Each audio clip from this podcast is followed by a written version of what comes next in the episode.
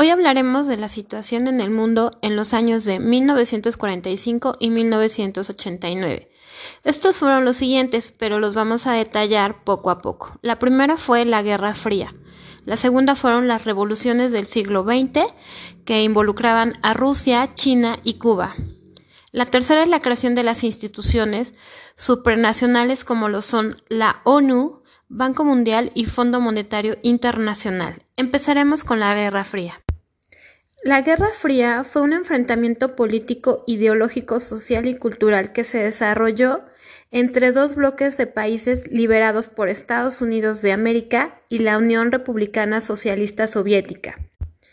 El eje de los conflictos del desarrollo en torno a sus superpotencias sugeridas a partir de la Segunda Guerra Mundial. Resaltan dos principales causas de la Guerra Fría.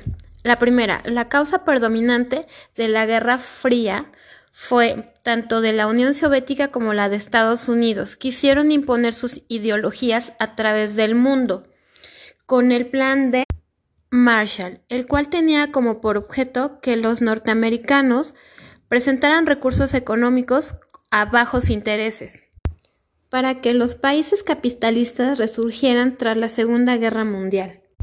Ahora hablaremos de las revoluciones. La Revolución rusa. La Revolución rusa consistió en el derrocamiento del régimen monárquico zarista y la construcción de un nuevo modelo de Estado. Las causas fueron la situación de opresión y pobreza, las sucesivas derrotas de la Primera Guerra Mundial.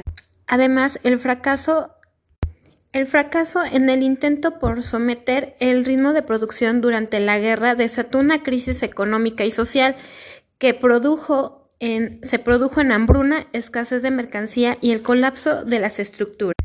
Revolución cubana. A fines de la década de 1950 se debatía entre un crudo contraste social de una serie de naciones con mayor crecimiento de la región y como lo pasaba también en el resto de Latinoamérica,